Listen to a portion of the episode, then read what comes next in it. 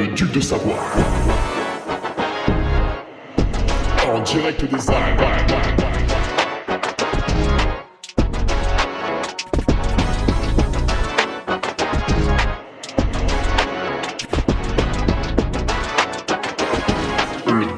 De Hugo Ferrari.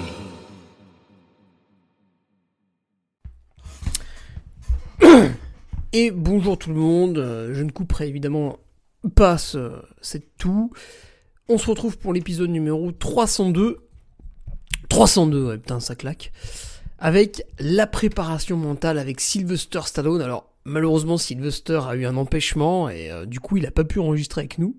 Mais je, je vais essayer de vous traduire ses paroles au mieux. Alors, c'est une question qui ne m'a été posée par absolument personne. C'est un sujet de mon, de mon propre chef pour en fait, sous couvert de sa sainteté Sylvester, vous parler des, du coaching mental, voilà, la préparation mentale. Euh, ça, c'est vrai que souvent, ça, m'a fait rire. Tiens, d'ailleurs, l'anecdote arrive d'elle-même. euh, sur un stage de vélo en, junior où on avait une préparatrice mentale qui, était venue, était, était gentille hein, évidemment, Quand on dit de quelqu'un qu'il est gentil, ça part mal en général. Donc elle était euh, tout à fait convenable. Et à un moment donné, euh, on faisait tous du vélo un peu, un peu à haut niveau. C'était le pôle espoir VTT, puis on faisait un peu de route. Et en fait, euh, quand on l'écoutait, t'avais l'impression que c'était le cerveau qui commandait, tu vois. Puis bah, finalement, s'entraîner, bon, secondaire quoi. Secondaire. C'est bon, allez, je vais, je vais m'asseoir sur une chaise, je vais visualiser une colline et je vais m'imaginer en train de la monter et puis voilà, le muscle va grossir tout seul, tu vois. Donc évidemment, tous les bodybuilders appliquent ce concept. Hein. Euh, Ils restent dans leur lit, ils visualisent une haltère de 100 kg euh, au curl biceps et puis tiens, le biceps, hop, il enfle tout seul. Marquez, ça fonctionne presque quand on prend des stéroïdes. D'ailleurs, à ce sujet, si vous voulez masquer leur prise, n'hésitez pas à prendre un diurétique comme de la chlorthalidone ou, ou d'autres trucs. Alors, après, on se moque un peu des, des préparateurs mentaux, mais euh, ils sont bien sûr tous de différents horizons. En fait, attention, encore une fois, préparateur mental n'est pas égal à préparateur mental. hein. Il y a tout et n'importe quoi peut-être. Euh, mais par exemple, euh, voilà, je pense qu'un Stéphane Brognard te, secoue largement plus voilà, que cette gentille dame qu'on avait eue et harmonise tout à fait la, la- violence d'un entraînement avec quelque part l'intelligence de, de l'esprit, enfin bref. Et d'ailleurs, je pense à, ce, ce podcast aussi euh, a été un peu propulsé par une remarque euh, d'un patriote, alors je vais, je vais le citer, Alexandre Boabdella, qui, euh, qui était ou qui est, je, ne sais plus, ça, ça remonte à longtemps, hein. il me semble qu'il m'avait posé la question en 2022, qui était entraîné avec euh, Stéphane Brognard. Et à un moment donné, en fait, Stéphane lui demandait de, de, se servir d'un souvenir difficile de son enfance pour l'aider euh, dans les séances dures à avancer, pourquoi je me bats, etc. Machin. En fait, Alexandre, il m'écrit, il me dit, putain, mais moi, j'ai eu une enfance heureuse, quoi, tu vois, j'ai pas eu de problème, euh, mes parents étaient sympas, à l'école, tout allait bien, tu j'ai pas, tapé sur les autres pour m'en sortir dans la vie, donc tout va bien, moi, j'ai pas de souvenirs particuliers, et, en fait, moi, c'est un peu mon cas aussi, c'est vrai que j'ai eu une enfance particulièrement heureuse, douce et, chaleureuse, c'est normal, hein, bien sûr, en tant que, en tant que duc, se- seuls les gueux souffrent, et donc je vais vous, narrer un petit peu tout cela, ce qui m'amène à, vous le verrez, au niveau de l'adolescence, faire le parallèle avec d'un coup l'apparition de, Saint Stallone. Alors tout d'abord, nous allons, après cette pré-introduction, entrer maintenant dans l'introduction. Il y a- il y a plusieurs introductions en une, hein, attention. hein, je vous invite d'ailleurs à regarder le film Inception à ce sujet, qui est très, très passionnant en remerciant les nouveaux patriotes, alors qui sont nombreux. C'est vrai qu'en ce moment, vous avez été attirés un petit peu, euh, pas comme les mouches sur la, sur la merde, on va dire plutôt comme les, comme les abeilles sur le miel. C'est quand même beaucoup plus raffiné, euh, même si l'image est sensiblement la même. Vous avez été beaucoup attirés par les articles de Nicolas Martin, puisque ben, ça y est, c'est fini. Donc on, on lui avait dit, tiens Nico, euh, on a tous les deux écrit un e-book, enfin toi t'as fait la partie intelligente, moi j'ai fait les remarques euh, drôles, ou de mise en situation. Et bref, on a sorti un e-book qui résume euh, comment progresser en trail. Voilà, vous le lisez, il fait 80 pages et puis après c'est réglé, vous savez tout faire. Et on a eu quelques remarques. Ah bah oui, mais vous entraînez en gros que jusqu'au format 80. C'est vrai qu'on proposait une préparation au templier plus ou moins idyllique. alors Nicolas est un petit peu coach, hein, c'est vrai. Puis il a fait trois fois deuxième au, Templier, d'autres places d'honneur. Donc s'il vous dit il faut faire ça pour être bon au Templier, moi j'aurais tendance à le croire. Bordel. Et cet e-book, c'est vrai qu'il manquait un petit côté ultra trail, euh, pour ne pas dire randonnée pédestre, puisque déjà moi qui finis à l'avant des ultras, je, marche un sacré paquet de temps. Donc quand j'imagine des gens qui mettent deux fois plus de temps que moi, je, pense que le mot courir euh, s'emploie de manière assez rare. Et du coup, dans l'ebook, il manquait ce petit côté un peu aventure, ce petit côté un peu comment faire pour durer, etc. etc. Eh bien, en l'espace de quatre articles, euh, Nicolas Martin, l'intendant du, du Trièvre, a réglé la question. Voilà, c'est fait. Paf. Un article par semaine, quatre articles, comment performer en ultra. Hop, c'est ficelé. On a mis ça dans un coin. Ça a été répertorié sur mon site internet. Les patriotes, ils ont accès, les autres, ils n'ont pas accès. Et puis voilà, la question, la question a été, euh, a été vite répondue, hein, comme dirait, comme dirait l'autre. Donc merci à nos nouveaux patriotes qui sont en train de, lire ces petits délices. Alors en parlant de délices, ce vendredi, je vous lâche une bombe, voilà, ce n'est pas une métaphore pour vous dire que je vais péter, ça n'a rien à voir, non, non, ce vendredi, je, vous lâche un, article exceptionnel, encore une fois. C'est de l'exception, une exception, une autre exception, voilà, c'est la folie. Je vous ferai un truc de merde un coup, comme ça vous, sentirez un peu la différence. Je, vous, partagerai un truc pourri là dans, quelques semaines. Un truc un peu pourri, ouais, comme ça, ça, ça atténuera un peu, puis on repartira sur de la Dutch qualité après. Donc ouais, tout ça pour dire bienvenue aux nouveaux patriotes. Benjamin Desrues, Adrien Andraille, Thomas Lafer, Joris Botta, Cédric Lebertz, Stéphane Cochat, Charlie Miguel et Nicolas Grélin. Alors Nicolas, qui est en fait un routier qui va passer au trail, mais qui est, euh, chaud, il est chaud bouillant. Euh, il y en a un qui a fait ça, Pierre Galbourdin. Il est au Team Brooks, il vient de faire deuxième derrière Hugo Deck, euh, aux 30 km de la Sainte-Baume. Allez, bienvenue Pierre Cadria, Vincent Diener. Toutes ces informations ont été balancées dans la revue de presse, hein, bien sûr, donc vous êtes en avance sur environ tous les médias hein, si vous êtes abonné à mon Patreon. Sébastien Rossi, Damien Depy, Alexandre Viol, qui, qui après avoir fait quelques revues de presse, environ 70 au début, a passé la main, puis là il vient en tant que en tant que consultant, tu vois, sur le, sur le Patreon.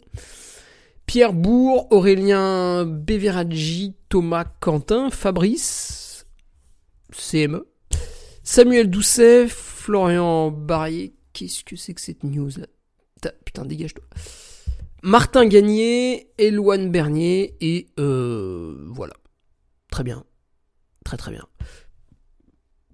Alors, sur le Patreon, bon c'est bon, je vous ai déjà décrit un petit peu tout ce qu'on faisait. En gros, euh, vous allez être euh, ultra calé sur le try running, bien sûr.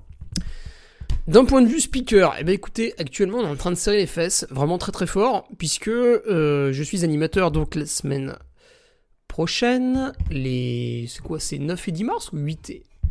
8 et. 9 et 10 mars. Aux courses de la Savoyarde. C'est des courses de ski de fond, et le problème du ski de fond, c'est qu'il faut de la neige. Et le problème actuellement, c'est que la neige, on en a plus. De temps en temps, elle tombe, mais en quantité extrêmement faible. Alors, pour l'instant, ça a l'air de jouer pour la course, la Savoyarde, mais à tout moment, euh, le Duc passe au chômage technique, mais, mais sans le chômage, quoi, qu'avec le mot technique, tu vois. Donc, euh, Inch'Allah, quoi, hein, qui vivra verra pour, euh, cette petite Savoyarde qu'on animera ou pas la semaine prochaine. D'un point de vue athlète, eh écoutez, écoutez, écoutez, casquette verte, l'ami, l'ami Alexandre euh, Bouchet, Bouchex, euh, je ne sais pas, je ne sais plus, euh, a balancé comme ça l'info. C'est vrai que je participe à, à l'écotrail. Alors en fait, participer est quand même un euphémisme puisque je l'ai préparé tout l'hiver. Donc c'est plutôt plus ou moins le premier objectif, quoi. mais avant cela, avant cela, avant d'aller à la Tour Eiffel, j'y suis jamais allé, donc euh, voilà, comme ça sera l'occasion. Avant d'aller à la Tour Eiffel, eh bien, je vais au trail du Vulcain euh, ce week-end pour courir le 22 km, mais qui n'est finalement qu'un prétexte, un week-end patriote déguisé, puisqu'on sera 15 dans le logement, et je crois que sur le calendrier, là, tous ceux qui se sont inscrits à la course, euh, notre calendrier interne, puisque bien sûr le, la Duc Army a son propre calendrier, on peut pas utiliser celui des autres, il pue trop la merde. On a notre propre calendrier. Euh, je crois qu'on est, on est un peu plus de 20 hein, quand même.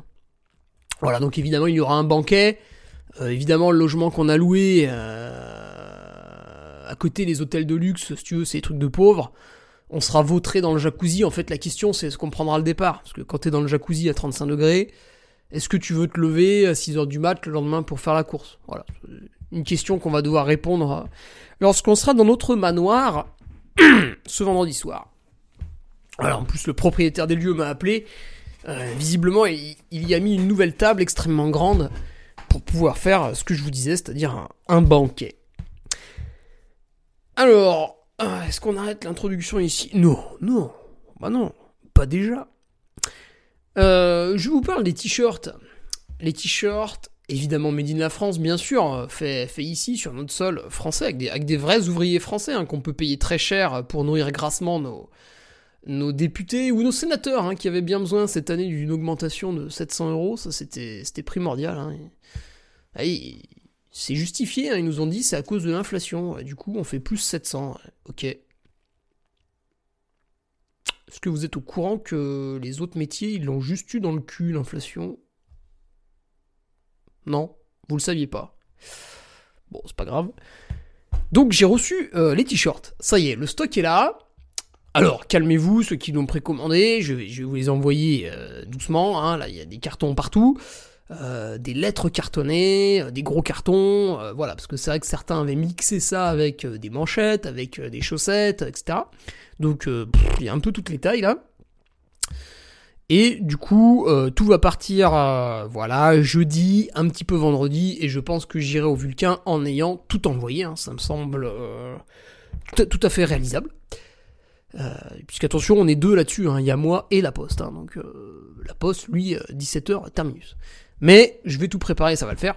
Et donc, maintenant, quand vous désirez obtenir un t-shirt du Carmi, bah, j'ai fait attention, j'en ai commandé beaucoup. Et j'ai du stock. Alors si j'ai bien compté, il m'en reste une soixantaine. Voilà, normalement c'est bon. Et donc, euh, quand vous vous rendez sur mon site, voilà, j'ai viré le truc précommande. Hein, dès, que, dès que vous commandez, paf, euh, paf, j'envoie quoi.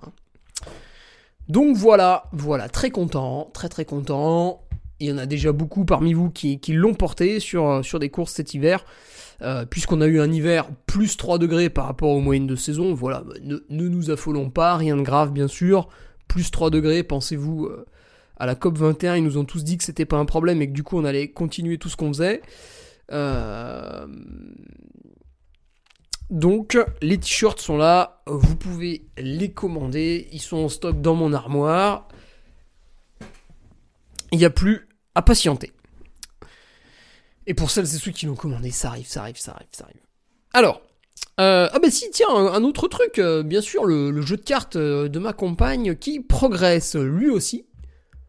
Alors, je me rends sur la petite cagnotte, et nous avons atteint les 56%. Et eh ouais, et il reste une vingtaine de jours. Voilà, donc si vous voulez un, jeu de trail, un jeu de cartes dédié au trail, si vous voulez être euh, les premiers à posséder ça, euh, puisqu'ensuite euh, tout le monde se l'arrachera et on fera un million de vues sur TikTok, eh bien les précommandes se font sur Ulule, puisqu'il faut fabriquer le, le, jeu. Et c'est en fait, ce n'est pas donné. Et puis la bête, la bête pèse lourd, hein, parce qu'un jeu de cartes, voilà, c'est C'est finalement costaud hein, quand on l'a entre les mains. Bref, la cagnotte est toujours là. Ah oui, 24 jours, voilà, c'est ça. Et je l'ai mis dans le petit lien en commentaire. Alors, avant de démarrer ce podcast, troisième partie d'introduction. Voilà, vous avez des introductions en trois temps hein, maintenant. Euh, pour celles et ceux qui me suivent depuis longtemps, c'est vrai que vous avez pu entendre parfois quelques, quelques colibets euh, envers euh, nos amis préparateurs mentaux, préparateurs mentaux, je ne sais pas si ça se conjugue, puisque je n'écoutais pas beaucoup en, cours de français. Non, c'est faux, j'écoutais pas du tout. Voire même, je ne venais pas, parce que c'était le mercredi après-midi, et le problème, c'est qu'il y avait entraînement club. Donc, suivant euh, comment je pouvais plomber mon bulletin ou pas, j'y allais ou pas. Voilà, j'arbitrais un peu déjà. Bref, je me, moquais affectueusement de, cette profession. Euh, mais sachez que malgré mes, petites moqueries, c'est quelque chose que j'ai pratiqué, hein, attention. Et d'ailleurs, ça, s'était assez bien passé. Euh, je, citerai mon, bah, le, coach mental qui m'a fait ça là. Hugo Del Rabal, c'était en 2021 et sur mon site web, sur l'onglet Patreon, merde, sur l'onglet Patreon, vous pouvez retrouver les articles. Voilà, les articles de Nicolas Martin, ça on en a parlé, c'est pour la performance. Vous pouvez retrouver les articles de Sébastien Diffenbrom et les articles d'Hugo Del Rabal.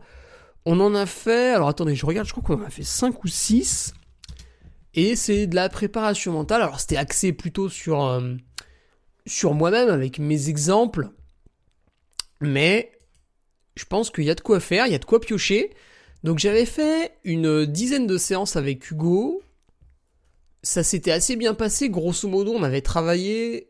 Chez moi, le point noir, c'était que sur un ultra, tu sais, on dit toujours il y a des hauts et il y a des bas. Et en fait, chez moi, les ultra trails se déroulaient d'une seule façon, c'est-à-dire que tout allait bien, et de plus en plus, ça n'allait pas. Donc vous aviez, vous pouviez tracer une droite avec une pente négative. Y égale à 2x plus b, euh, le A était malheureusement malheureusement négatif. Ah oui, c'est ça. Préparation mentale. Petit 1, fixation d'objectifs. Petit 2, routine de performance. Petit 3, biais cognitif et jugement. Petit 4, le flow. Petit 5, imagerie mentale. Et petit 6, euh, c'était une archive. Intervention au Krebs. Voilà, de la part d'Hugo. Jour 1, jour 2, paf, paf, paf. Tout vous a été partagé. Voilà, j'ai rangé ça proprement sur mon site web. Petit onglet Patreon. Et bien sûr, vous y avez accès avec vos codes Patreon, sinon vous l'avez dans l'os. J'ai. Qu'est-ce que j'ai fait d'autre aussi? Ah oui, j'ai lu le livre Auto-hypnose de Kevin Finel, qui était très intéressant, puisque en fait le livre vous donne des exercices pratiques. Alors je sais, c'est un peu chiant, il faut euh, non seulement acheter un livre à une somme euh, absolument folle et déraisonnable qui doit être de 29 euros, 19 euros. Combien c'est? Auto. Le livre, bordel Kevin Finel. Auto-hypnose.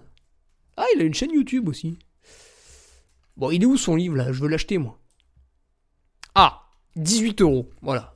18 euros, euh, voilà. Une arnaque, quoi. Une arnaque. Euh, énorme, c'est énorme une livraison à 3 euros Quoi? Mais il se gave Il se gave Putain Capitaliste Infernal Ça devrait être gratuit L'instruction, euh, école est gratuite Auto-hypnose de Kevin Finel, alors c'était vachement bien.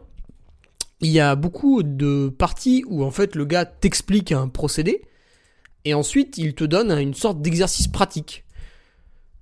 Alors, j'ai été réussi, j'avais réussi à le faire sur moi-même. Euh, ça n'a pas toujours marché, mais les rares fois où ça a marché, ça m'a vraiment bluffé. C'était très très intéressant. Et ce que j'avais vu dans ce livre, euh, et c'est pourquoi je vais vous détailler après ma vision de Sylvester Stallone, hein, parce qu'il faut quand même l'introduire dans, dans la préparation mentale tout à l'heure, Sylvester.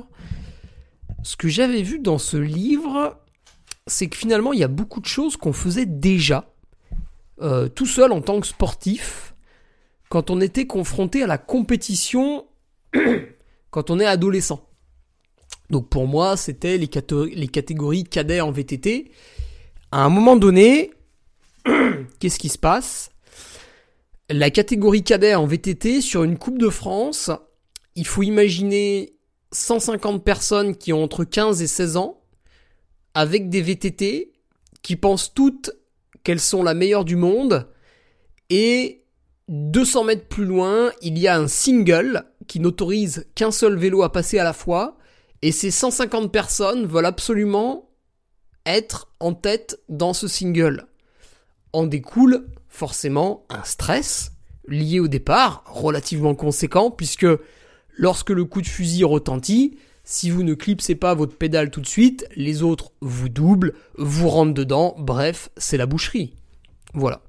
Et du coup, bah, tu développes tout un tas de stratégies pour, euh, être le meilleur et pour faire euh, ce qu'on fait tout le temps quand on fait une compétition, c'est-à-dire qu'on veut niquer les autres. Hein. Sinon, on ferait pas de compétition, on resterait chez soi.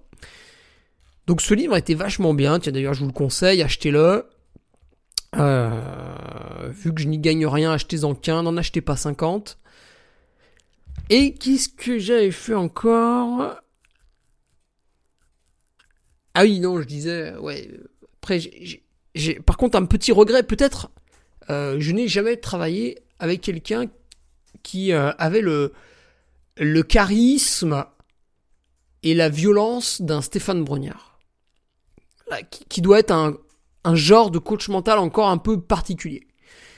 Puisque Hugo Del Rabal, qui, était, euh, qui m'a permis de, lever quelques trucs, de, de, faire des actions, bien sûr, mais il était un peu dans, bah, tu vois, il avait un peu mon âge.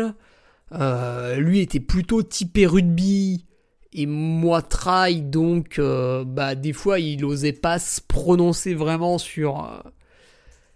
Euh, c'est toujours rigolo les gens qui te parlent d'ultra mais qu'on n'ont jamais fait, tu vois. Ah ouais ouais ah ouais c'est long, ouais, ah du coup faudrait faire ça, faudrait faire. Mais mais t'as fait combien de 100 miles? Ah bah moi zéro. Ah et du coup, tu veux m'apprendre comment faire, euh, mais sans en avoir fait en fait. c'est intéressant. Donc c'est vrai que des fois, quand la personne euh, qui est en face de toi n'a pas vraiment euh, vécu ce que tu es en train de faire, bah ok, on peut faire des concepts, ok, on peut faire de la théorie, mais selon moi, il y a, une petite limite, tu vois. Donc par exemple, si vous êtes patriote et que vous dites, ah putain oui, c'est vrai qu'il avait fait des articles sur la prépa mentale, et que vous vous jetez dessus, et que vous les lisez, bah vous allez apprendre des trucs, euh, vous allez euh, obtenir des, choses, mais vous allez voir euh, que vous allez rester à la fin un petit peu sur votre, sur votre fin. Il va vous manquer un petit quelque chose. Et ce petit quelque chose, je pense, est sans doute apporté par quelqu'un qui pratique votre discipline. Par exemple, pourquoi mon entraîneur c'est Patrick Bringer? Parce qu'en 2015, il est troisième des mondiaux et il est premier du championnat de France. Voilà je me suis dit, tiens, euh, ce mec doit savoir entraîner. En plus, ça fait plus de 15 ans qu'il le fait. On l'a toujours pas mis en prison. C'est qu'il a pas dû faire trop de grosses conneries. Voilà. Voilà, c'était un constat simple que j'ai effectué. Alors, venons-en maintenant à Stallone. Donc pour moi, la, préparation mentale m'a toujours un peu fait, rigoler, c'est vrai, parce que on imagine un... C'est comme quand tu joues à des jeux... Les jeux de rôle, les jeux... Les jeux en ligne, les, les MMORPG, voilà, les MMORPG massives, je sais pas quoi. Donc, euh, t'arrives sur le MMORPG, euh, tu t'appelles euh, Ragnarok 25, et il faut choisir entre le guerrier épique, le soldat, et puis le mage en fait, personne prend le mage parce que c'est chiant. Euh, le mec, il doit rester assis pour se recharger, euh, pour recharger ses, manas, et puis ensuite il va lancer un sort à distance. Non, toi, ce que tu veux, c'est euh, le type qui fait 2 mètres, 110 kilos et qui porte une, une, hache, une hache de 35 kilos. Voilà, ça, c'est, ça, ça, c'est le personnage que tu choisis. et eh ben, la préparation mentale, ça m'a toujours fait penser un peu à ça. C'est le côté un peu euh, le sport très viril et puis il faut quand même qu'il y ait un, côté un petit peu tafiole à côté pour que ça pour que ça équilibre et ben c'était plutôt à ça que ça me, ça me faisait penser et c'est vrai que vu euh, ma qualité d'écoute dans les cours de de français, euh, d'histoire, là où il y a de la réflexion, tu vois. Philosophie, oh putain, philosophie. Euh, vu ma qualité d'écoute dans ces cours-là, c'est vrai que j'étais peu disposé à me mettre dans une pièce et à me visualiser en train de courir, tu vois. ça, ça, allait coincer. Et pourquoi Pourquoi? Ben, L'enfance, sans doute, tu vois, la programmation dans l'enfance. Une enfance façonnée par le sport, pas, pas à outrance, hein, de manière normale, la violence et la domination. Puisque euh, mes parents m'ont toujours plus ou moins balancé dehors. Euh, par exemple, j'ai eu une grosse phase jeu vidéo entre 10 et 12 ans. Et le, but du jeu était de jouer pendant qu'ils n'étaient pas à la maison. Parce que sinon, euh, l'excuse c'était ouais, il fait beau, tu vas dehors. Et problème, dehors on peut pas jouer à GTA San Andreas, tu vois, donc c'était emmerdant. On est toujours dehors, de la randonnée, euh, des cabanes dans la forêt, des conneries. Et puis, une certaine volonté de domination qui est, assez innée finalement, puisque j'ai beaucoup de photos où je joue au parc avec des enfants. Et en fait, moi j'ai 4 ans, et je joue avec un groupe d'enfants qui en a 8, et je leur donne des ordres. Je leur disais euh, ce qu'il fallait faire, et c'est, ma mère qui m'a raconté ça en, rigolant euh, plus tard. Et elle me montrait les photos, effectivement. Donc tu me vois sur une cabane. Et en fait, j'expliquais aux autres euh, quel bout de bois aller chercher pour, euh, pour construire la cabane. Et puis eux, ils le faisaient. Et ensuite vient la violence, voilà, qui explique ce que je détaillais dans le podcast avec Richard Delhomme, qui est un préparateur mental et qui voulait m'amener sur le terrain de la préparation mentale. Et à chaque fois, moi, je lui expliquais que j'étais plutôt en mode forceur, tu vois, en mode euh, putain, faut y aller et tout, etc. Parce que dès mes 4 ans, donc on est toujours sur les 4 ans là, euh, on va en Angleterre. Je sais plus pourquoi. Des amis à mes parents qui se mariaient, je crois. Bref, on va en Angleterre. Et euh, la, famille qui nous héberge, des cousins, des tantes, je sais plus il y avait un mec qui était un peu geek. Et les geeks étaient très rares, hein, bien sûr, à l'époque, parce que là, on est en 1996. Et euh, à un moment donné, le, geek doit me garder. Donc il est emmerdé, euh, tu vois, un enfant, il sait pas quoi en faire. Et lui, il aimait bien jouer à Doom. Donc, euh, bah, il s'est dit, le gosse de 4 ans, je vais lui mettre une chaise à côté de moi, moi, je joue à Doom, et lui, je lui dis de pas bouger. Et donc, Hugo Ferrari, obéissant, hop, assis sur la chaise, ça bouge pas. Et ben, je m'ennuie au bout de 10 secondes. Et du coup, je regarde l'écran, et qu'est-ce qui se passe sur l'écran? Bah, en fait, il y a un monsieur avec un pistolet qui se balade et qui dégomme des extraterrestres. Voilà, ça, ça c'est Doom, quoi, en gros. Euh... Et comme n'importe quel enfant, en fait, j'ai été attiré par la lumière de l'écran de l'ordinateur et j'ai trouvé ça fascinant. Sauf que ce qui était projeté, bah, c'était pas les Teletubbies, c'était euh, le soldat de Doom en train de désinguer euh, je sais pas quel extraterrestre. Donc évidemment, euh, j'explique à mes parents que c'est génial et qu'il faut absolument qu'on fasse ça à la maison, sauf qu'on n'avait pas d'ordinateur. Donc voilà, on rentre d'Angleterre, bon, c'est foutu. Et fort heureusement, mon meilleur ami de l'époque, qui a dû partir vivre à l'étranger depuis quelques années, je sais plus ce qu'il fout. Eh bien, euh, j'allais souvent euh, chez lui parce qu'on était, on était voisins en fait. Tu sais, quand t'es petit, en fait, t'es meilleur ami avec ton voisin, hein, ça va pas, ça va pas chercher loin. Et du coup, euh, chez lui, bah, qu'est-ce qui se passe? Lui avait un grand frère. Alors là, c'est le drame. C'est le drame puisque le grand frère a le droit à beaucoup de choses que évidemment le, plus petit frère n'a pas le droit puisqu'il y a une différence d'âge.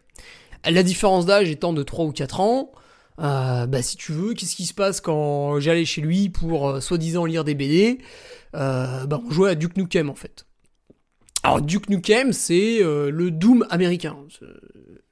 C'est le même mec avec le même flingue qui dégomme les, mêmes sortes d'extraterrestres, mais il est un petit peu plus bodybuildé et il est blond. Du coup c'est plus sympa. Voilà. Alors après bien sûr ça a dérivé, hein, ça a dérivé sur sur du Age of, Age of Empire, Age of Empires. Ça, c'est pas, c'est pas mon, mon voisin qui m'a montré ça. C'est, putain, c'était d'autres mecs. Une famille catholique, tu vois. Alors aujourd'hui, ça n'existe peut-être même plus, ces, familles catholiques, mais à l'époque, euh, on devait aller au catéchisme souvent à l'école primaire. Alors pas moi, parce que je sais plus, je, je sais plus, j'étais pas allé. Et donc, euh, une famille un peu plus loin, voilà. euh, Tu sais, tes parents, ils, te- ils te disent, parce que on les stigmatise, tu vois. Ouais, eux, ils sont cathos, tu vois. Parce que nous, on était dans la dans le sucre et la luxure, tu vois. Euh, donc, toi, t'es petit enfant, donc tu vas chez eux, tu sais pas trop ce qui t'attend. Et puis en fait, ils jouaient tous à Age of Empire, hein, Empires. Donc tu construis ta ville, euh, tes soldats, tes bateaux, puis en fait, euh, au bout d'un moment, tu juges que t'es suffisamment développé, et d'un coup, paf, tu vas éclater la gueule de ton voisin. Puis bon, des fois, pas de bol, euh, bah lui, en fait, il avait des murailles et des catapultes, euh, il zigouille tes troupes, euh, et voilà, t'as joué pendant 3 heures pour rien, quoi. Donc il y a ça, euh, rapidement avant les 10 ans, il y a, il y a le, le donjon de Nullbuck. Donc ça, c'est des fichiers audio à écouter, voilà, l'amour du podcast, bah voilà, tu- avant les 10 ans, tu me faisais écouter des donjons de Nullbuck, en plus j'étais mort de rire à- en écoutant ces trucs-là, donc souvent on les repassait. Et euh, mon pote les connaissait même par cœur. Il était très flippant. Il connaissait aussi Star Wars par cœur. Alors Star Wars Star Wars, c'est intéressant. À 7 ans, en 1999, le film Star Wars La menace fantôme sort au cinéma. Donc ça devait être le mois d'octobre. Euh, J'ai 7 ans. Et en fait, mon meilleur ami de l'époque, toujours le même, et sa famille étaient tous fans de Star Wars. Si tu veux, ils étaient trois garçons, donc euh, forcément Star Wars, euh, exceptionnel quoi à l'époque. Avant que Disney mette son gros nez dedans, c'était superbe. C'était et il se trouve que moi aussi j'avais vu les autres épisodes, puisque le premier Star Wars, qui doit être la guerre des étoiles, il est sorti, euh, c'était quoi, 1976 Star Wars, la guerre des étoiles. Euh, 1977, ah mais j'étais pas loin, tu vois. 1977, Star Wars sort, et pareil, alors une fois, en, en, étant gardé par... euh, attends, la sœur de ma grand-mère... Ma tante... Non, ma grande-tante. Voilà, grande-tante, c'est le terme euh, technique.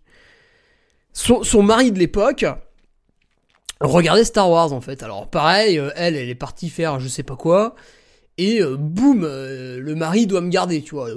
Ah merde, un gosse, qu'est-ce que j'en fais? Et bah lui, il voulait regarder Star Wars, la guerre des étoiles, hop, il l'a mis. Euh, donc c'était des cassettes, euh, les trucs horribles en VHS. Et, Hugo Ferrari, bah, assis sur le canapé, il s'est farci... euh, il s'est farci la guerre des étoiles. Et puis alors, je sais plus, après on avait dû enchaîner sur le 2 et 3. Enfin, je les avais tous vus. J'étais fan, mais sans plus. Mon pote, lui, connaissait les dialogues par cœur. À 7 ans, c'est extrêmement flippant, mais bon, passons. Et son père, évidemment, n'avait pas pu nous refuser, du coup, d'aller voir.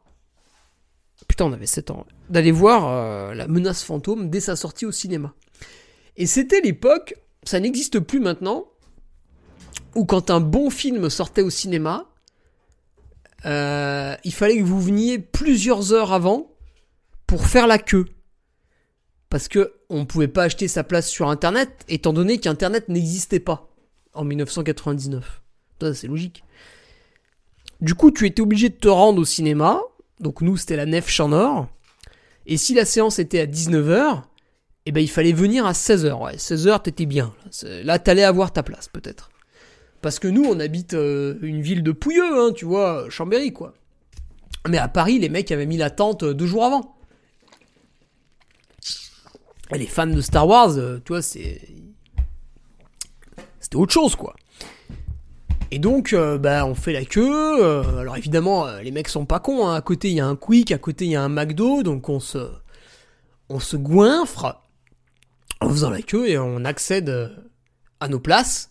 On les achète et après, c'est parti dans la salle. Donc, tu faisais la queue dehors sur le parking pour payer la billetterie à l'entrée du cinéma. Et ensuite, tu avais tout un troupeau qui attendait l'ouverture des portes. Et là-dedans, bah, évidemment, quand t'arrives dans la salle, un père avec trois, bah, plus moi, quatre enfants, si tu veux, il n'y a pas cinq places assises. Ça n'existe pas puisque toutes les places ont été vendues. Donc, on a été éparpillés dans la salle. Je, je vous dis pas le, degré de d'inconscience euh, du papa, puisque en fait, il avait euh, déjà bah, ses trois propres enfants, plus moi, un peu partout dans la salle, quoi. Il y en avait pas deux à côté. Je sais plus où j'étais. Bon, évidemment, on avait des places de merde euh, parce que euh, il fallait se battre hein, pour rentrer en premier. Les mecs jouaient des coudes et tout. Alors personne se mettait des tartes, hein, évidemment, mais tu sais ça. Ça jouait un peu des épaules, des coudes, euh, tac, t'as un mec qui te passait devant, enfin, tu vois. Et on se retrouve euh, n'importe où dans la salle pour, pour regarder Star Wars, voilà, 7 ans. 7 ans. Qu'est-ce qu'on a eu après dans le registre de la virilité et de la masculinité? On a eu Gladiator. Alors ça, je sais plus du tout en quelle, année c'est sorti. Euh, mais un jour, j'étais chez un copain comme ça, puis euh, on regardait souvent des films. Et là, il me dit, bah tiens, on va regarder Gladiator, moi j'aime bien. Moi, je m'en foutais complètement. Pour moi, l'excuse de regarder un film, en fait, c'était que souvent la maman nous apportait le goûter, en fait, en même temps. Et euh, très souvent, il y avait euh, des céréales au chocolat avec du lait, tu vois. C'était souvent ça, les goûters. Euh, donc j'étais évidemment ravi. Et le, mec met Gladiator, comme ça, au cinéma. Donc si vous avez pas vu Gladiator, c'est un film quand même plutôt violent. Et ben, en général, on, évi- on évite qu'un enfant de 9 ans le regarde, puisqu'à un moment donné, vous avez un gladiateur surdimensionné, qui a une, un costume avec une tête de taureau énorme, et en fait, Maximus, pour arriver à le battre, finalement, lui plante l'épée au travers de la gorge. Donc euh, bah, après, le sang jaillit à travers la tête de taureau. Ça, évidemment, c'est la partie du film qui m'a marqué, mais il y a aussi le début où, euh, quand les Romains, en fait, veulent attaquer les, Allemands, donc à l'époque, c'était quoi? C'était les... Putain, bon, les barbares. Ils envoient un messager, les barbares le prennent mal, ils décapitent le messager, on renvoie le messager sur son cheval sans sa tête euh, vers les Romains. Maximus, très logiquement, en conclut qu'ils ont dit non euh, aux revendications des Romains. Et ensuite, bah voilà, on se fout sur la gueule, on se plante l'épée dans le corps, le sang jaillit, enfin voilà, c'est le film de guerre classique.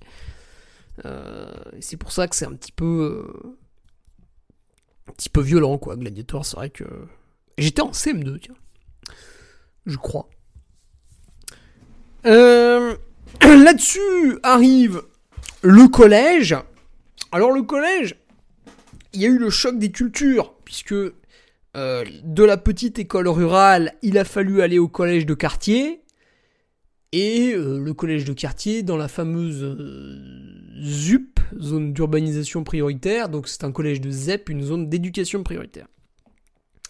Et là tout de suite tu te heurtes à des gens qui, euh, bah, qui n'ont pas regardé Gladiator, mais qui utilisent un peu les mêmes stratagèmes. Bon, il n'y avait pas de décapitation dans mon collège, mais... mais voilà, c'était tonique. C'est vrai que pendant un an ou deux, j'étais plus occupé à survivre euh, qu'à regarder des films. Et du coup, après, quatrième, troisième, on a pu amorcer un petit rythme de croisière une fois que je m'étais fait à, à cette hostilité quotidienne.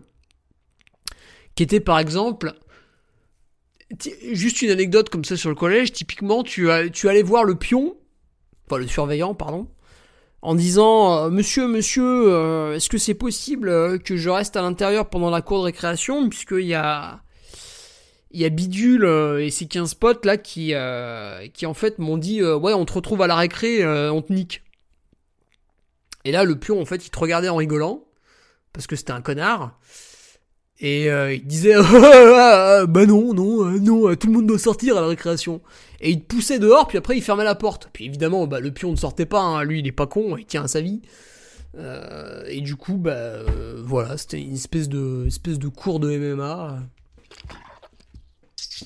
Euh, ouais c'était des, des combats de MMA à ciel ouvert c'était fascinant dommage il n'y avait pas de drone à l'époque on aurait pu filmer des choses exceptionnelles et passer un peu ces, ces deux années de, de mise à niveau, on va dire, au collège. Après, j'ai eu un petit rythme de croisière en quatrième, troisième, et j'ai pu vaquer à mes occupations, euh, puisque je maîtrisais un peu l'art de euh, l'art du conflit euh, quotidien. Voilà, à base de euh, je vais calmer le plus gros et je serai tranquille pendant deux semaines. Ça marchait assez bien, et donc je pouvais écouter de la musique. Je me suis mis à écouter de la musique et tout de suite, bah, on est tombé sur euh, sur du hard rock, du heavy metal, euh, des choses comme ça où les mecs ont les cheveux longs. Euh, alors si on parle de Kiss, en plus ils ont des espèces d'armures. parce que qu'est-ce qui s'était passé? Il y avait deux filles qui étaient avec moi au, à l'école primaire et qui sont allées au collège et qui ont elles aussi survécu dans ce milieu hostile et qui m'ont dit putain il y a notre grand frère il va avoir System of a Down il y a plusieurs places et tout pour la remplir la voiture est-ce que tu veux venir avec nous? Donc là on avait 14 ans. Ok. Donc il y avait pour vous résumer la situation des personnes donc trois personnes qui avaient 14 ans accompagnées d'une qui avait 18 ans et on est en route pour la halle Tony Garnier à Lyon pour assister au concert de System of a Down. Alors on n'avait pas poussé le vice jusqu'à prendre des places dans la fosse.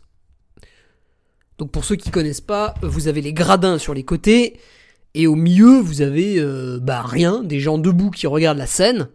Mais les gens debout qui regardent la scène, bah ça s'appelle la fosse et en fait ils se foutent sur la gueule quoi pendant le concert.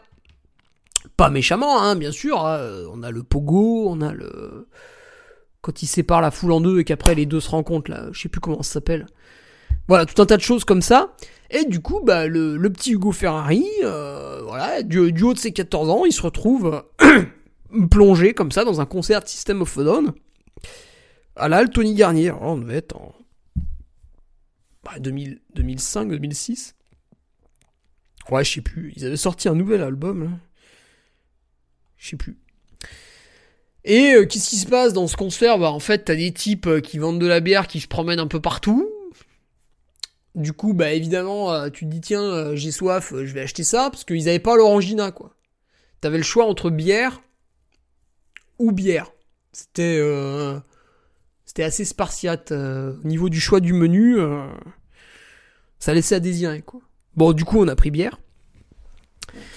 Et à 14 ans, tu vois, ça secoue un peu puis surtout, tu, tu, alors je regardais la fosse qui était euh, sous moi, puisque j'étais dans le gradin, et je voyais tout un tas de types comme ça, pour, pour la plupart chevelus, qui se sautaient dessus. Euh.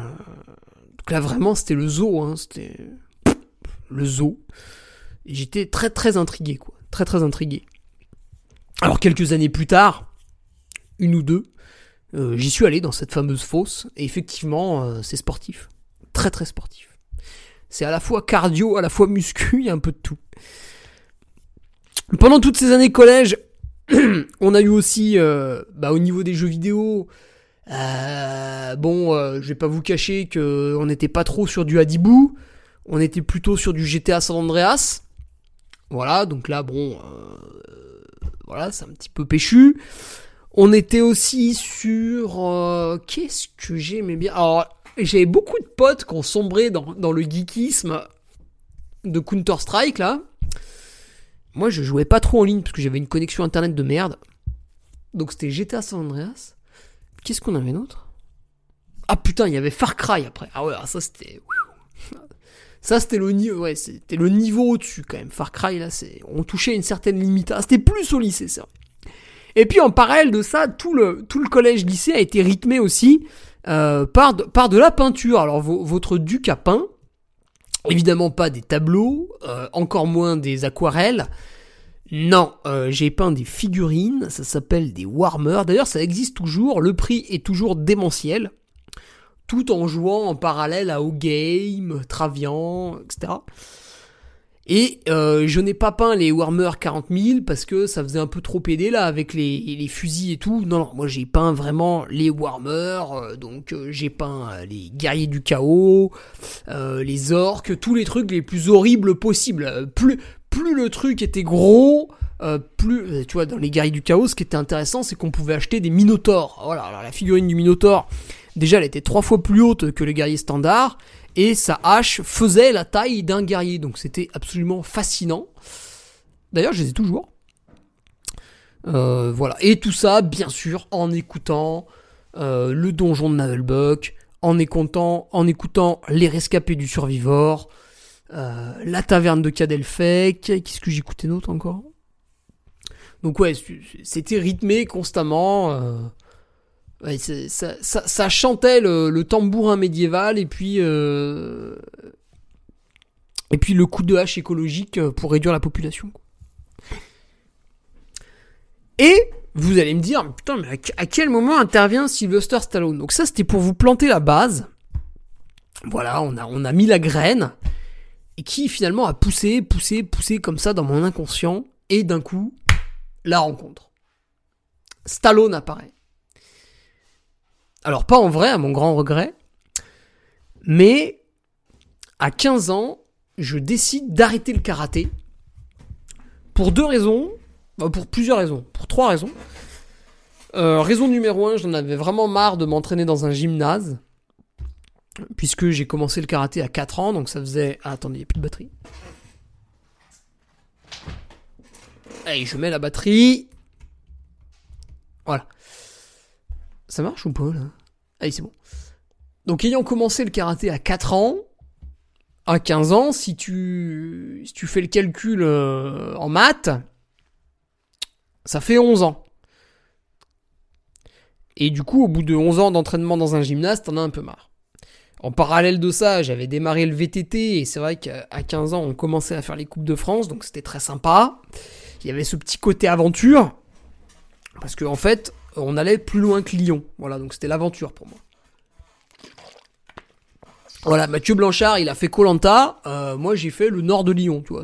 Pareil, pareil, le même, euh, l'exotisme pour un Savoyard. Et euh, il a bien fallu arrêter le karaté un jour. Comment ça s'est fini? On était sur une compétition. Et ça, si tu veux, c'est vraiment le truc qui m'a fait arrêter la compétition. C'est que quand deux personnes se battent au karaté, il y a un arbitre. Et il s'avère que très souvent j'étais en désaccord avec l'arbitre. Et j'étais quelqu'un de très peu patient, tolérant, et je ne comprenais pas qu'on puisse avoir un point de vue différent du mien. Donc je faisais remarquer à l'arbitre, de manière peut-être singulière, qu'éventuellement il était en train de commettre une erreur et que c'est moi qui avais raison. Et ça donnait lieu parfois sur certaines compétitions, euh, bah, il n'y avait pas de carton rouge, mais en gros euh, on m'interdisait de continuer. ça se traduisait par euh, où est son père, est-ce qu'il peut venir le chercher? Parce que là c'est fini pour lui. Voilà. Donc là, mon père avait honte, évidemment, il descendait du gradin, il venait chercher petit Ferrari. Et puis après, bah, je prenais un savon. On était sur des punitions privatives à base de... Ah, et par exemple, en cinquième, je jouais à la GameCube, Nintendo GameCube, je jouais à, je sais plus, un jeu Harry Potter, là. C'était un peu de la merde, mais euh, bon, j'avais envie de le finir quand même par principe. Donc je jouais, je jouais, je jouais, puis je sais plus ce que j'avais fait comme connerie je crois que j'avais jeté une chaise sur un prof, un truc comme ça. Mais ce qui était tout à fait banal hein, dans notre collège euh, de ZEP. Jeter une chaise sur un prof, c'était c'était un acte quotidien. J'avais d'ailleurs récolté que deux heures de colle. Hein. Et d'ailleurs, d'ailleurs, la prof était revenue sur la sanction. J'avais rien eu finalement. Mais il y avait quand même le petit mot sur le carnet. Donc le matin, il y avait eu les deux heures de colle. L'après-midi, après négociation, elles avaient été enlevées. Mais voilà, le soir même, bah, t'es obligé de montrer euh, papa, là, voilà, hop, tac. Voilà, bon, bah, qu'est-ce que t'as fait aujourd'hui, mon fils? Euh, Bah, j'ai jeté une chaise sur un prof, voilà. suite à un désaccord. Et euh, bon, bah là, tac, punition, un mois et demi sans, sans GameCube. Voilà. Quand t'es habitué à y jouer tous les jours, c'est un peu long. tout ça pour dire, ouais, le karaté, il y avait des accords avec l'arbitre. Et euh, du coup, j'en avais marre de ces compétitions où euh, bah, on pouvait pas frapper l'adversaire euh, parce que soit le coup était pas au bon endroit, soit il était trop fort. Enfin, c'était chiant, quoi. C'était chiant, c'était pénible. Et ça, les compétitions. Nous, on était un club particulièrement brutal. Et du coup, c'est vrai qu'on malmenait un peu les autres en compétition puisque ça nous enquiquinait un peu de retenir nos gestes et ce qui nous amusait en fait c'était de mettre un coup de pied circulaire suffisamment fort pour qu'au moment où il touche la tête, si l'adversaire n'avait pas la présence d'esprit de bloquer le coup, eh bien ça l'assomme. Et effectivement, euh, plusieurs fois on a assommé des gens. Alors pas moi, mais mon ami, mon ami euh, Guilou, qui était encore présent pour, mes 30 ans, euh, lui était quand même très très fort. Et lui, il était en fait dans la catégorie de poids open bar. C'est-à-dire, tu as des catégories de poids là, tous les 5 kilos. Euh, donc moi, j'étais entre la 50-55. Pas mal de potes étaient entre la 55-60. Quelques-uns entre 60-65. Et puis je crois que pour, pour nos âges, t'avais euh, plus de 65, il me semble. Et puis après, c'était foutu, quoi. C'était, c'était, euh, la foire du trône. Tu faisais 130 kilos, euh, bah c'est pas grave, tu pouvais combattre avec quelqu'un de 70, y avait pas de problème. Et du coup, mon pote se trouvait souvent dans cette catégorie plus. Voilà, c'était 65 plus, et puis vas-y, Inch'Allah, quoi. Allez, allez, un taureau, allez, le taureau, c'est parti Et du coup, euh, ben, c'était des combats plutôt, plutôt brutaux, parce que des fois, les mecs faisaient 10, 15, 20 kilos de plus que lui, donc il était obligé de taper très très fort, quoi. Et il était habitué à taper très fort, donc quand il se retrouvait face à quelqu'un qui avait plus ou moins son poids et qui tapait fort, bon bah si c'était dans la tête, euh, derrière il y avait il chaos technique. Et euh, en karaté c'est pas autorisé. Mais nous ça nous faisait rire. Donc tout le club, le club du Bourget du Lac, citons-le, on était dans les gradins et puis euh, bah nous on était nourris, voilà, on était nourris à ça. On était nourris euh, à Star Wars, on était nourris à Gladiator. Et si tu veux, nous, on était dans les gradins et on hurlait Ouais, tu l'as, tu l'as, Et effectivement, il y avait un- une sorte de malaise dans la salle quand à côté, il y avait les parents de l'adversaire qui entendaient une quinzaine de gosses hurler tue-le. Voilà, ça, ça les choquait un petit peu, ils se demandaient où ils avaient atterri, ils pensaient que le karaté était un sport avec des valeurs. Et d'un coup, t'as 15 mongoliens euh, mal habillés parce que les kimonos, on n'arrivait pas à les serrer correctement, qui montaient sur les bancs et qui hurlaient debout comme des gogoles tue-le, tue-le, KO, KO, KO. Voilà, on aurait dit des animaux, quoi. Et donc, un jour, la compétition, on dit bon allez c'est bon on arrête. Donc la mère nous ramène, on arrête le karaté. Et pour nous consoler suite à cette décision, la maman nous dit bah je vous emmène au ciné. Alors moi je la connaissais, je savais que ça allait finir avec euh, quelques glaces et tout, donc j'étais évidemment ravi. Je me foutais éperdument du film qu'on allait voir. L'intérêt était de manger une glace euh, dans une salle chauffée quoi. Et d'ailleurs, t'avais pas le droit de ramener tes glaces, donc en fait, on prenait un sac à dos, on les mettait dedans, et tu mettais un pull par-dessus, puis le vigile était tellement con qu'il voyait que le pull. Vraiment des blaireaux. Donc après, on pouvait se goinfrer de glace au cinéma. Et euh, et donc, euh, bon, je je sais plus qui avait choisi, donc on était quelques enfants, en plus la maman. Et c'est parti, c'était l'année où Rocky Balboa sort. Donc attends, j'avais 15 ans c'est sorti en, quelle année ça? Rocky Balboa. Ah 2006. 14. Ah non, j'avais 14 ans alors. Sorti quand en 2006 Ah si, c'est ça. Bah, je devais avoir 14. En 2006 donc. Et le bordel, bah voilà, on était là face à, face à Rocky. Elle s'était dit, tiens, ils arrêtent le karaté, je vais leur montrer un film de boxe. Parce qu'après, mon pote était parti sur le jujitsu, qui qui est- où t'avais le droit d'assommer ton adversaire, c'est bon. Euh, moi, j'avais complètement arrêté, c'est bon, stop. Et donc, on regarde le film, et là, il y a eu la révélation. Stallone, tu vois. Avec des punchlines dans le film, des trucs exceptionnels.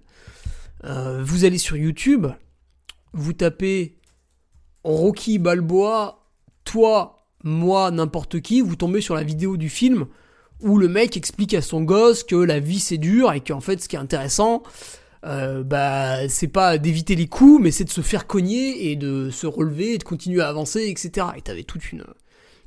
C'est un philosophe, hein, Sylvester Stallone, si tu, tu regardes ses films, c'est exceptionnel. La réflexion qu'il y a derrière. Et moi, ça m'avait touché. Et j'avais adoré. Et qu'est-ce qui s'était passé? Du coup Bah, le coup de cœur était là. Et pour la première fois, autant j'avais adoré, hein, tu vois, les, Star Wars, toutes les saloperies là, comme ça, le Seigneur des Anneaux, le Seigneur des Anneaux, on n'a pas parlé du Seigneur des Anneaux. Euh, mais j'avais adoré, mais il n'y avait pas eu le coup de cœur. C'est là, j'avais Stallone face à moi avec les gants de boxe, je m'étais dit, putain, c'est génial. Donc derrière, j'ai acheté le coffret, euh, ça je l'ai perdu. Je sais pas ce que j'en ai foutu. J'avais un coffret avec euh, tous les DVD, donc Rocky 1, 2, 3, 4, 5, 6. Rocky Balboa, c'est le 6. Et j'ai tout regardé. Et je suis arrivé à un degré de fanatisme. D'ailleurs, ça coïncidait avec l'époque où j'étais en terminale, après, quand j'avais mes coffrets DVD. Et en terminale, on avait les cours de philo. Et il faut savoir que j'avais 16 de moyenne en philo. Donc je trouvais que euh, on passait notre temps à enculer les mouches, mais j'adorais le prof qu'on avait, donc c'était monsieur euh, de la Perrière, de, de Le Pierre, je sais plus. Mais il était très sympa, puisque tu disais un truc, et il arrivait systématiquement à te dire l'inverse. Et il avait jamais vraiment tort, ce qui te poussait dans tes retranchements pour trouver des justifications et lui dire bah non en fait monsieur. euh. Donc j'adorais ce, ce, ce, débat et surtout ce prof n'avait aucune limite. Et par exemple au début on faisait des débats, euh, je sais plus au début ils font des thèmes un peu sympas pour euh, pour que tu penses que cette matière est attirante et puis à la fin euh, troisième trimestre euh, on fait l'état. Et là c'est horrible, Là, c'est le suicide. Mais les deux premiers trimestres on fait des trucs cool. Et du coup, j'avais 16 de moyenne, j'adorais ça. Et en fait, ça collait au moment où je regardais non-stop Rocky. Et du coup, je détaillais aussi la philosophie de Rocky. Je crois que j'avais fait une dissertation dessus. euh, et j'avais eu 17. Enfin, Putain, je dois encore les avoir. Ça, je sais où c'est. Ah, je pourrais les retrouver, ouais. Il faut que je note. Et donc, euh, voilà, Stallone, Stallone, Stallone, Stallone. Alors après, ça a débordé. J'ai regardé euh, Judge Dredd, Évasion. Puis d'un coup, tu commences à mettre un pied sur... sur Jason Statham, sur Liam Neeson, voilà les, les oh, ça c'était plus tard les, transporteurs, les comment c'est le truc où euh, il dit bon chance l'autre, euh, putain c'est euh, ah il dégomme les les Arméniens là avec Marco Polo là le village de je sais pas quoi, il y va, il claque tout le monde, putain c'est quoi bon je sais plus. Et, et, après, je, tombe sur les Rambo, bien sûr, parce que Stall- Stallone, tu tu commences à regarder les Rocky. Il y, avait ton entourage qui te jugeait hein, quand tu regardes Rocky, tu sais, les gens te jugent. Tu dis, ah, putain, bourrin lui. Et t'as toujours un mec qui dit, ah ouais, mais- et puis, eh, eh, eh, eh bah, euh, alors, eh, et t'aimes bien Rambo aussi. Alors là, je me retourne, je fais, quoi? Qu'est-ce que c'est que ça? Rambo? Et donc, euh, alors là, il n'y a pas de coffret qui existe pour Rambo. J'ai dû pirater. À l'époque, on avait Emule sur l'ordinateur, tu sais. E-M-U-L-E. Donc là, tu pouvais télécharger tout un tas de films et de musique. Ce qui était évidemment totalement illégal. Et d'ailleurs, de temps en temps, on avait un pote qui se faisait choper. Bon, il y en a, ils abusaient grave. hein. Mais je m'étais téléchargé mes trois petits Rambo. Non, j'avais demandé à quelqu'un de le faire à ma place. Puisque je sentais la connerie arriver sur euh, le PC familial. Et donc il m'avait téléchargé mes trois petits Rambo, il m'avait fait mon, mon DVD. Et hop, euh, voilà, j'avais mon, mon coffret personnel avec les trois Rambo. Bon, depuis il y a eu Rambo 4, qui est globalement un chef-d'œuvre pour ceux qui aiment entendre euh, un M60 résonner dans une salle de cinéma, mais qui peut être incompris par la majorité de la population, je pense. Et Rambo 5, si tu n'es pas fan de Stallone, tu ne peux pas regarder ce film. Il ressemble quand même un petit peu à un navet. Euh, mais les fans se consolent en admirant simplement euh, Stallone. Qui a plus de 70 ans, mais à l'amende absolument n'importe qui sur son physique. Bien que quelques jaloux euh, puissent avancer quelques arguments fallacieux, euh, voilà, je pense que globalement Stallone vous encule, quoi.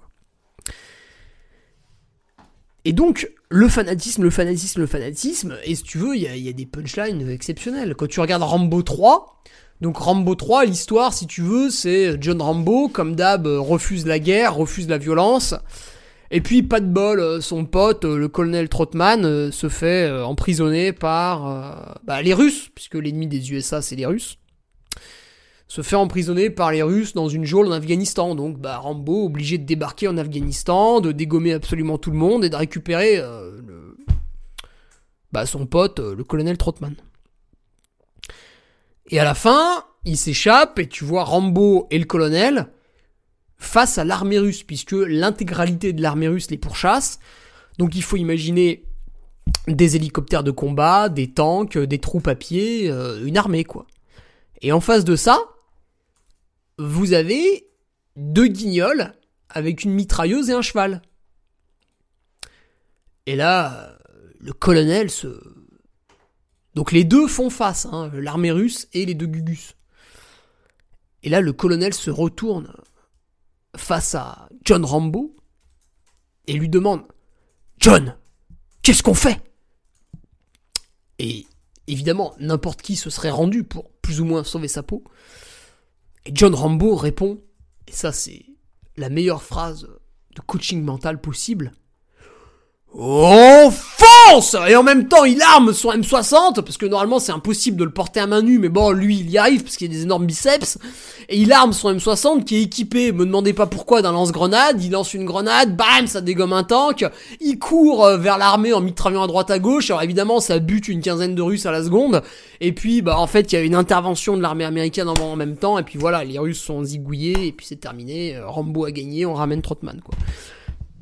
Et tout le film, il y a plein de trucs comme ça, euh, des phrases géniales qui nous ramènent un peu à la réalité. Donc à un moment donné, Rambo, euh, il y a un Afghan qui collabore avec les US, qui donne du matériel militaire à Rambo.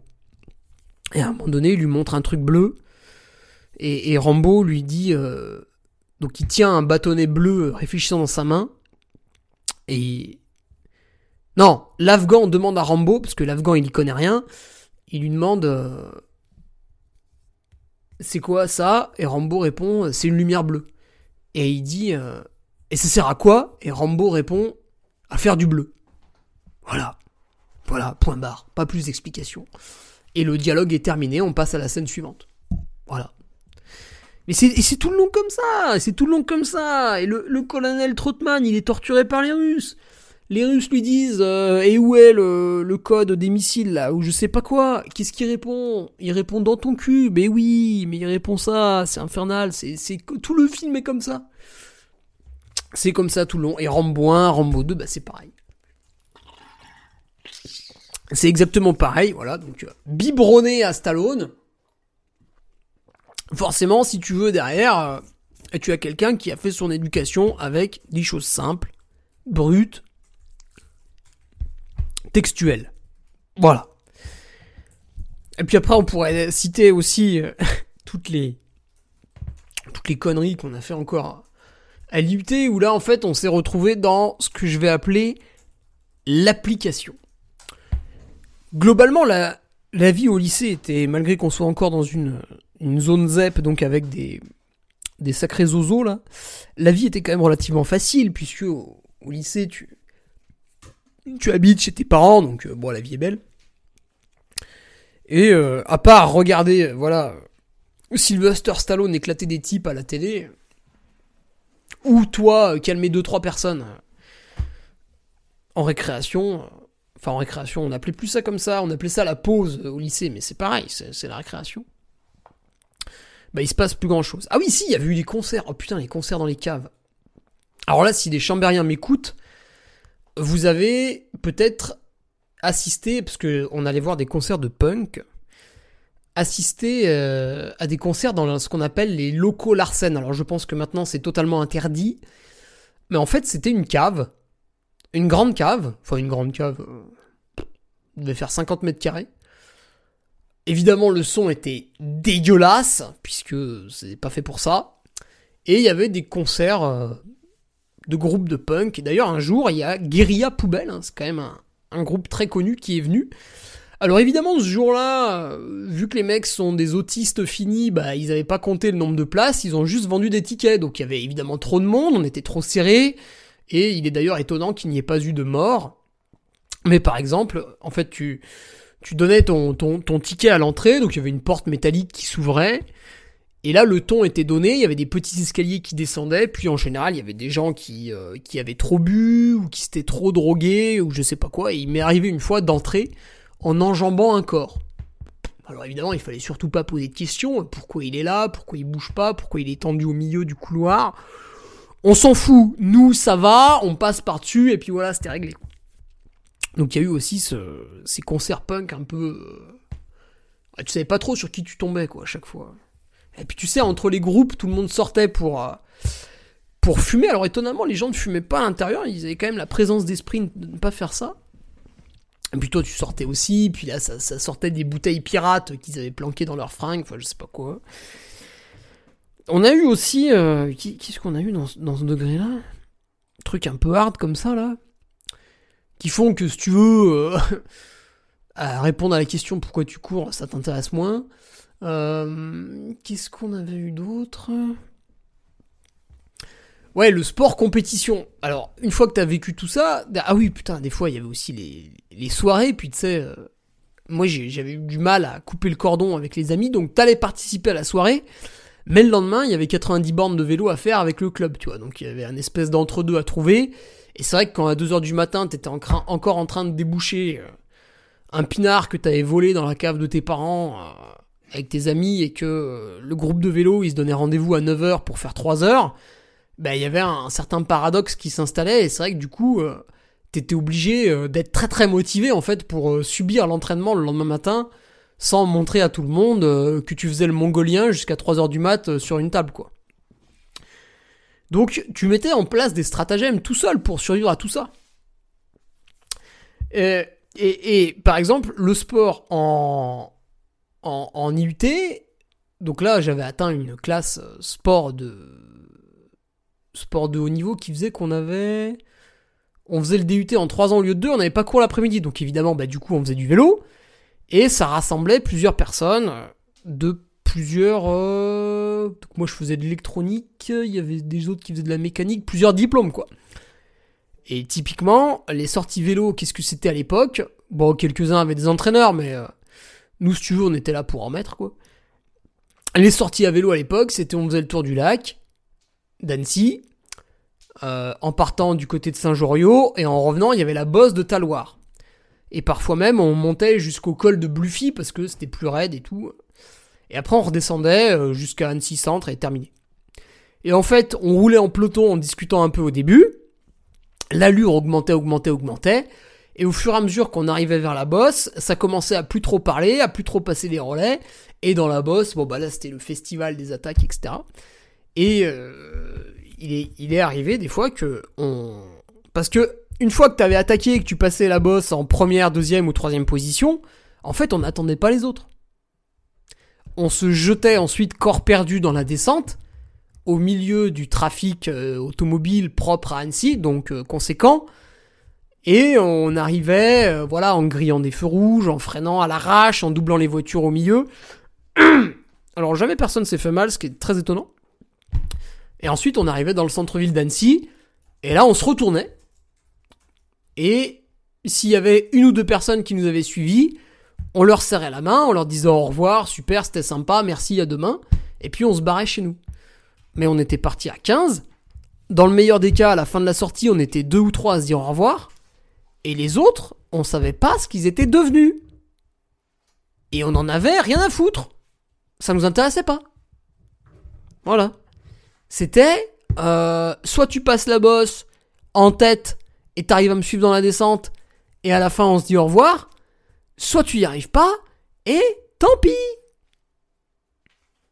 Et évidemment, il y avait des animaux, euh, puisque on avait. Putain, il fait plus de vélo, mais. Euh, je sais plus ce qu'il fait d'ailleurs maintenant. On avait un Rémi Guédan qui était un grimpeur exceptionnel, qui du coup pouvait rivaliser avec euh, Jérémy Bescon qui, lui, bah, vu qu'il était aux portes du professionnalisme, il s'entraînait un peu plus que nous, donc des fois il était un peu fatigué, donc il était prenable. Euh, il y avait un Eric Wagon qui était un grimpeur hors pair. Là-dessus, tu, tu me balances, moi qui suis un peu une espèce de, de petit chien fou qui sautait un peu partout, et forcément, bah, c'est, les allures étaient complètement, complètement idiotes dans ses bosses, et du coup, oui, ça arrivait, ça arrivait tout seul. Donc tout ça, tout ça pour, pour dire que, ouais, niveau, euh, niveau film épique, et ensuite euh, j'applique ça à la vie de tous les jours en société, on était pas mal. On était pas mal. Tiens, d'ailleurs, lundi soir, il y avait euh, le film 3 sur TF1 série film. Et le film 3, pareil, c'est un film. Putain, niveau, motivation, on est pas mal, tu vois. On pourrait imaginer une semaine de l'UTMB euh, alors on n'aurait pas le temps de tout voir, mais tu, tu mets les Rocky, tu mets les Rambo, tu mets Gladiator, le film Centurion, le film Centurion est pas mal aussi. Tu mets 3. Euh, voilà, tu mets un petit côté Seigneur des Anneaux pour le côté relaxant, le côté épique. Et puis là t'es, là, t'es pas mal, là t'es chaud, hein. là au départ t'as, as envie de mordre.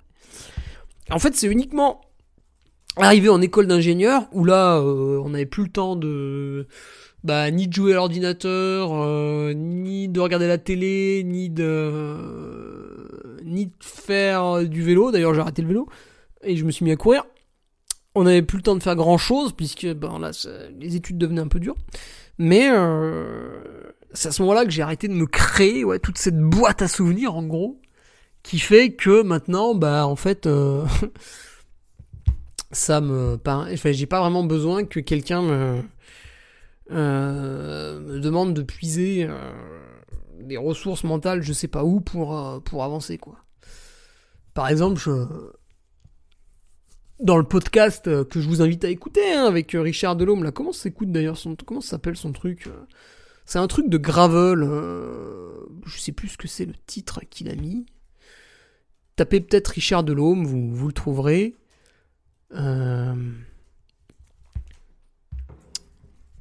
Ouais bref.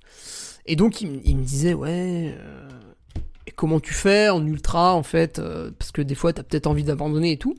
Et je lui dis bah c'est facile. Je me l'interdis. Voilà. Voilà, je, prends le départ d'une course objectif, eh ben, je me dis. euh, Donc la course objectif, c'est quoi? C'est pas celle que tu fais tous les week-ends, hein, c'est l'UTMB par exemple. Je me dis, bah c'est interdit d'arrêter. Voilà, quoi qu'il se passe, euh, on va au bout, ou alors on se fait éliminer par une barrière horaire. Et c'est vrai que je cours depuis 2014, et j'ai abandonné. Ah, le trail du Ventoux, ouais j'avais eu un problème au ventre. C'était pas un ulcère, mais c'était un truc un peu pareil. Derrière, j'avais dû faire deux semaines euh, quasiment sans manger et boire pour euh, une espèce de bactérie chelou là qui, qui avait dû passer. J'avais abandonné le grand raid de la Réunion sur fracture de la rotule. J'ai quand même insisté 25 km dessus, puis après la jambe pouvait plus bouger.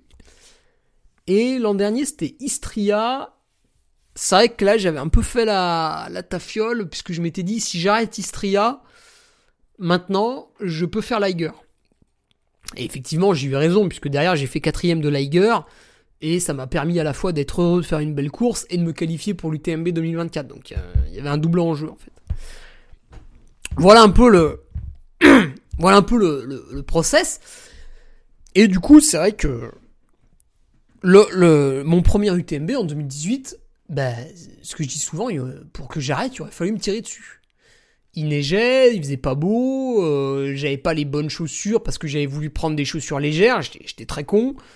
Euh, la nutrition, euh, c'était oh tiens ça, ça a l'air bon, je le mange.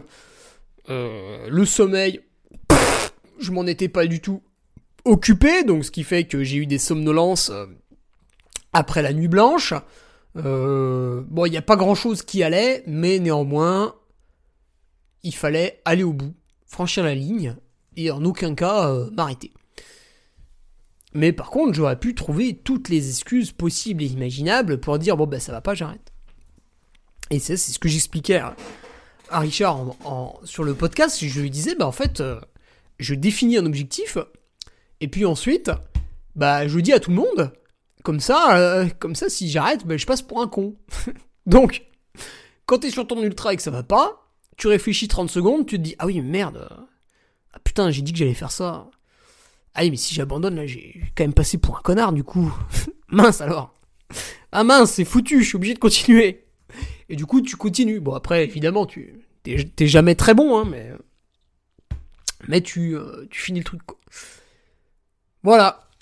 Voilà un petit peu le la préparation mentale avec Sylvester Stallone en fait. Euh, C'est le fait de de faire des trucs simples, carrés, qui fonctionnent sans, euh, sans rédiger une dissertation pour euh, justifier le fait que t'aies mis des baskets et que tu sois allé courir dehors, quoi. Donc c'est vrai que tout le monde est différent hein, là-dessus, bien sûr. Moi, j'ai besoin d'un mec. Pour, pour être motivé, j'ai toujours besoin d'un mec exemplaire. Typiquement, euh, bah, si demain je me dis tiens mon facteur limitant sur l'UTMB c'est le côté mental parce que j'ai développé tout le reste. Donc je vais me tourner vers un préparateur mental. La seule chose qui m'intéresserait c'est de faire appel à Stéphane Brognard. Parce que je sais que c'est quelqu'un de de brutal. Et c'est exactement ce que je viens rechercher. Par contre d'autres personnes vont rechercher des, aspects euh, différents bah, du fait euh, de leur passé. Donc c'est pour ça qu'on revient à la phrase que j'ai donnée au début un préparateur mental n'est pas égal à un préparateur mental. Voilà. Et euh, il n'y en a pas un qui est meilleur que les autres, puisque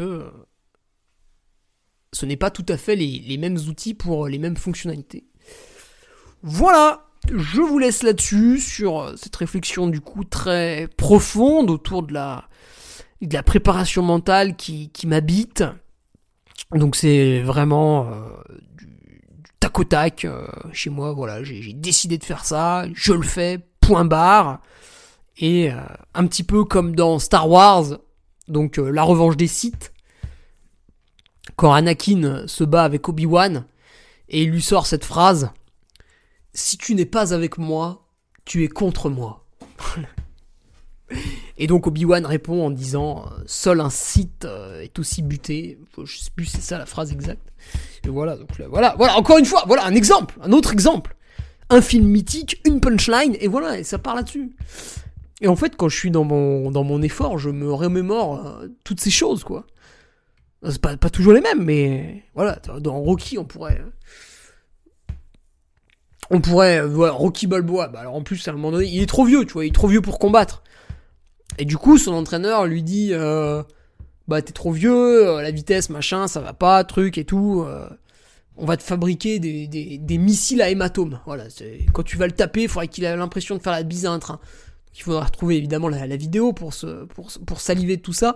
Mais euh, voilà, c'est un peu l'idée.